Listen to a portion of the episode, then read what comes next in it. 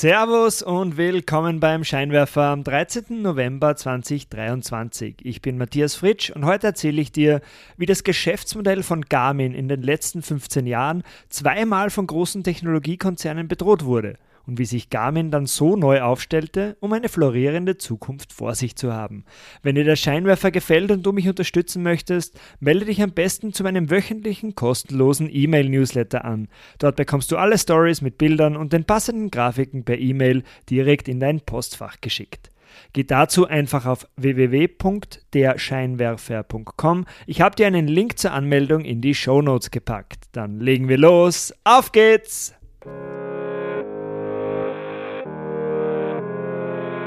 Willkommen beim Scheinwerfer. Dieser Podcast bringt Unternehmern und Führungskräften die Geheimnisse der erfolgreichsten Unternehmen und die wichtigsten Insights, um bessere Entscheidungen zu treffen.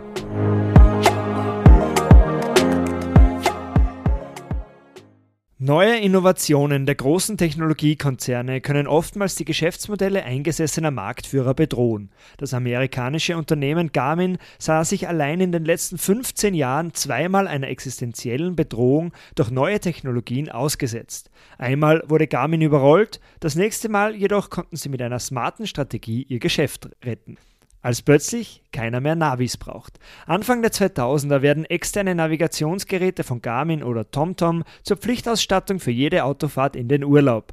2009 setzt Garmin mit diesen Geräten noch über 2 Milliarden Dollar um. 70 Prozent des Konzernumsatzes kommen aus diesem Bereich. Doch es ziehen dunkle Wolken über dem Geschäft mit den Nachrüst-Navis auf.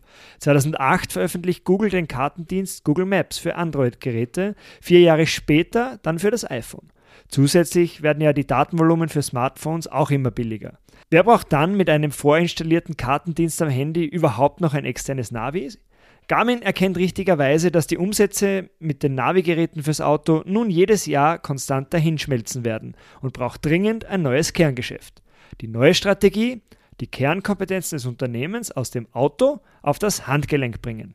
Mit Fitness-Trackern und Uhren für Outdoor-Fans hatte Garmin bereits erste Erfahrungen gesammelt. Nun soll der Fokus auf diesen Bereich gelegt werden.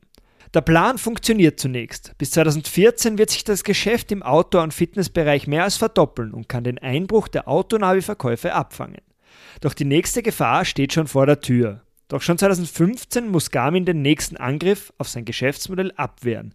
Apple veröffentlicht mit der ersten Apple Watch eine Smartwatch, die auch die typischen Funktionen der Garmin-Uhren beinhaltet. Erneut steckt Garmin vor einer existenziellen Bedrohung durch einen der großen Technologiekonzerne. Muss das Unternehmen erneut einen gerade noch boomenden Geschäftsbereich aufgeben? Doch dieses Mal zieht das Unternehmen mit einer smarten Strategie den Kopf aus der Schlinge. Während mit der Apple Watch eine breite Zielgruppe angesprochen wird, setzt Garmin auf Spezialprodukte im Premium-Segment für verschiedene Nischen-Communities. Passionierte Läufer zum Beispiel bekommen eine eigene Uhr ganz auf ihre Bedürfnisse zugeschnitten. Auch zum Beispiel Triathleten, Radfahrer, Segler oder Golfer Golfer finden bei Garmin ein eigenes Produkt, das die perfekten Funktionalitäten für ihre große Leidenschaft bietet. Ein Vorteil von diesem Zugang für ein hochqualitatives High-End-Produkt, das jeweils die konkreten Anforderungen einer ganz bestimmten Zielgruppe löst, wird eher viel Geld ausgegeben. Garmins Modelle bestechen auch mit langer Batterielaufzeit und bieten vereinzelt sogar Solarladung an, perfekt für Mehrtageswanderungen und Expeditionen. Es gibt sogar Garmin-Modelle aus Carbon, die über 3000 Euro kosten und beim Juwelier erhältlich sind. Ein Vielfaches der teuersten Apple Watch. Diese neue Strategie war goldrichtig. Anstatt von Apple im Smartwatch-Geschäft überrollt zu werden, entwickelte sich Garmin mit spezialisierten Premium-Produkten für ein Nischenpublikum zum Überflieger. Heute setzt Garmin mit insgesamt rund 5 Milliarden Dollar, fast doppelt so viel um wie 2015, als die erste Apple Watch auf den Markt kam. Rund 55 Prozent davon kommen heute aus dem Verkauf von Smartwatches und Fitness-Trackern.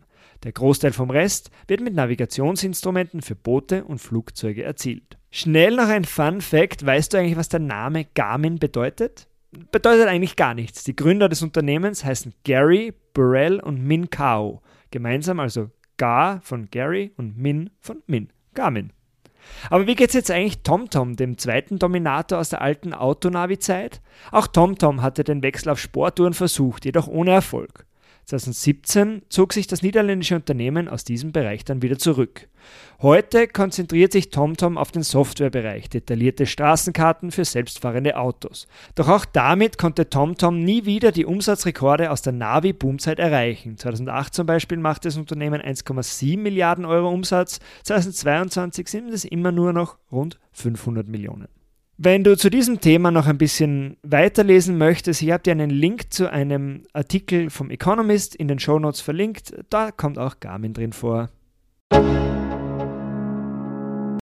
Das war's für heute vom Scheinwerfer. Danke fürs Zuhören und nicht vergessen, auf www.derscheinwerfer.com zum kostenlosen E-Mail-Newsletter anmelden. Der Link ist in den Shownotes. Bis nächste Woche dann. Ciao!